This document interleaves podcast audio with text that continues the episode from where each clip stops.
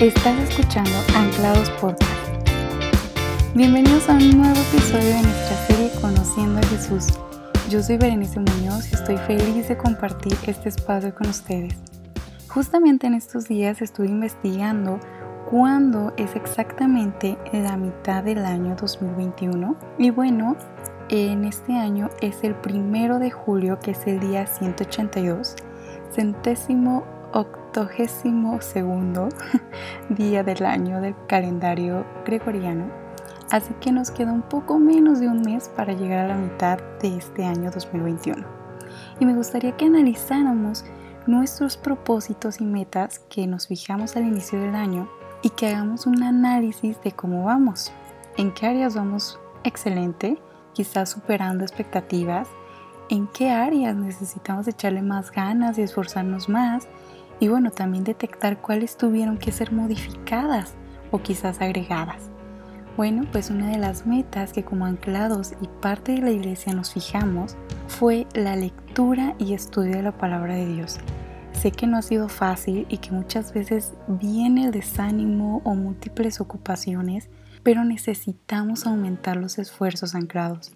En segunda de Crónicas 7:14 dice: si mi pueblo, sobre el cual se invoca mi nombre, se humilla y ora y busca mi rostro y se aparta de sus malos caminos, yo lo escucharé desde los cielos, perdonaré sus pecados y sanaré su tierra. No se imaginan cómo el estudiar y memorizar la palabra de Dios puede traer tanta bendición en los momentos difíciles. Pues hace algunos años yo estaba atravesando una situación muy difícil en mi trabajo y había acusaciones falsas en mi contra y me sentía tan abrumada eh, por no saber cómo manejar esta situación que llamé a mis papás y les pedí que oraran por mí, para que Dios me diera sabiduría de qué hacer. Y justo en mi lectura diaria llegué a Éxodo 14, donde tenemos una de las historias más fascinantes del pueblo de Israel, donde justo vienen saliendo de la opresión de los eh, egipcios y ellos venían pensando que ya había quedado todo atrás y oh sorpresa, el ejército egipcio viene justo detrás de ellos y entonces los israelitas comienzan a perder la paz al ver que sus enemigos venían a por ellos. Anclados cuántas veces hemos sido atacados, criticados o quizás acusados y lo primero que pensamos es en la forma de defendernos. Y comenzamos a hablar a dar explicaciones, buscando la manera de justificar y comprobar nuestra inocencia. Si recuerdan, hace algunos episodios hablamos justo de esto, de cómo muchas veces nuestra reacción es como la de Pedro cuando viene al Getsemaní a arrestar a Jesús y sale a tratar de defenderlo en sus fuerzas y saca la espada y corta la oreja de uno de ellos. Y fue en esta situación difícil eh, que yo pude ver la mano de Dios.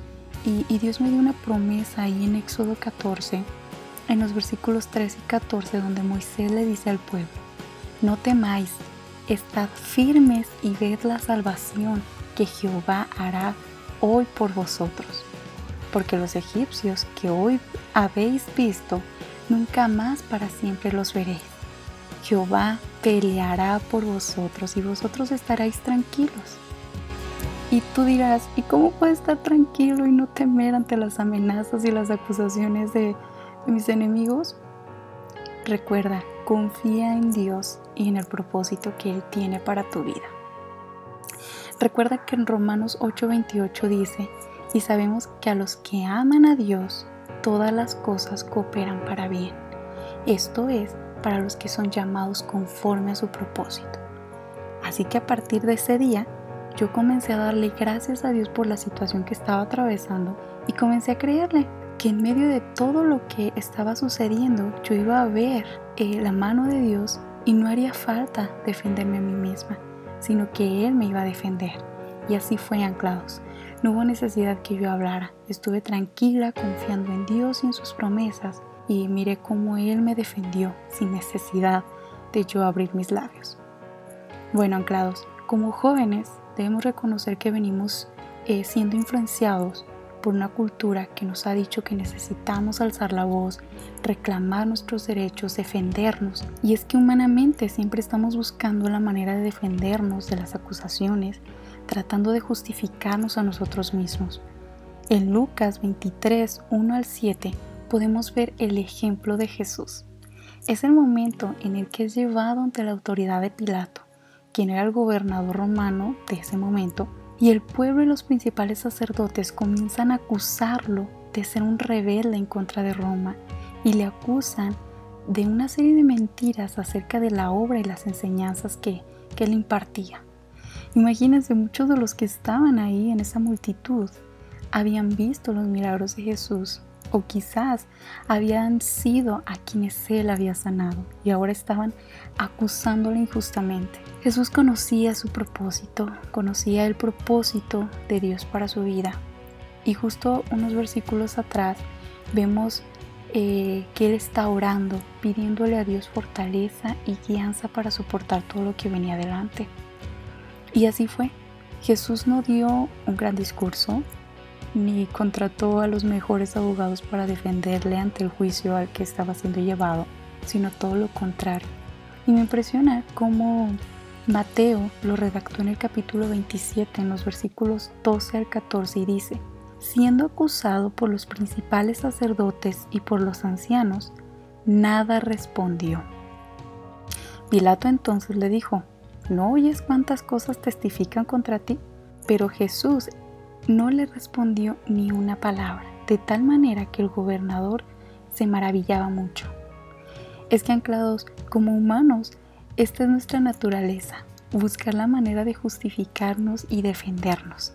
Y lo vemos desde el principio con Adán y Eva, buscando la manera de justificarse por lo que habían hecho. Y entonces, ¿cómo vamos a reaccionar la próxima vez que seamos acusados o criticados? Pídele al Señor sabiduría y que sea Él quien tome el control. Si es algo injustamente en contra tuya, permite que Él sea quien se encargue de defenderte. Si eres responsable de lo que se te acusa o reprende, es mejor humillarse, arrepentirse y pedir perdón. Sea una situación en casa con nuestros padres, en la escuela con algún compañero o maestro, o quizás es en el trabajo. Sea el lugar que sea, antes de buscar defendernos a nosotros mismos, recordemos quién pelea por nosotros. ¿En quién está puesta nuestra confianza?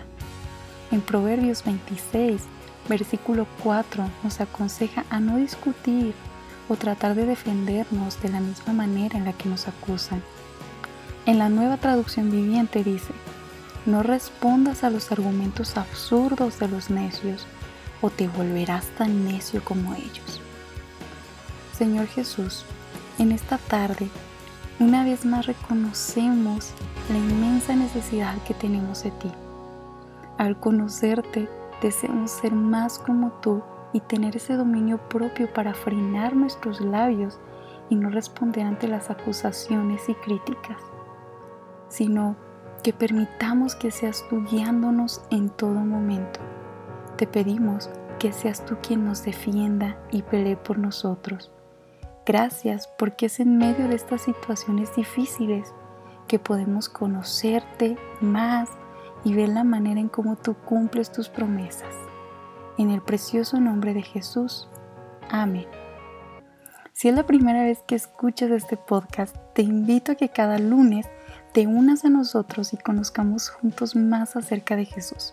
Puedes encontrar todos los episodios en podcast.anclados.org o en plataformas como Spotify, Apple Podcast o Google Podcast. Suscríbete y no te pierdas de este estudio Conociendo a Jesús. También puedes contactarnos por medio de redes sociales, estamos como jóvenes anclados. Les deseo un excelente inicio de semana y continuemos con el hábito de leer y estudiar la palabra de Dios. Un abrazo, nos vemos la próxima semana.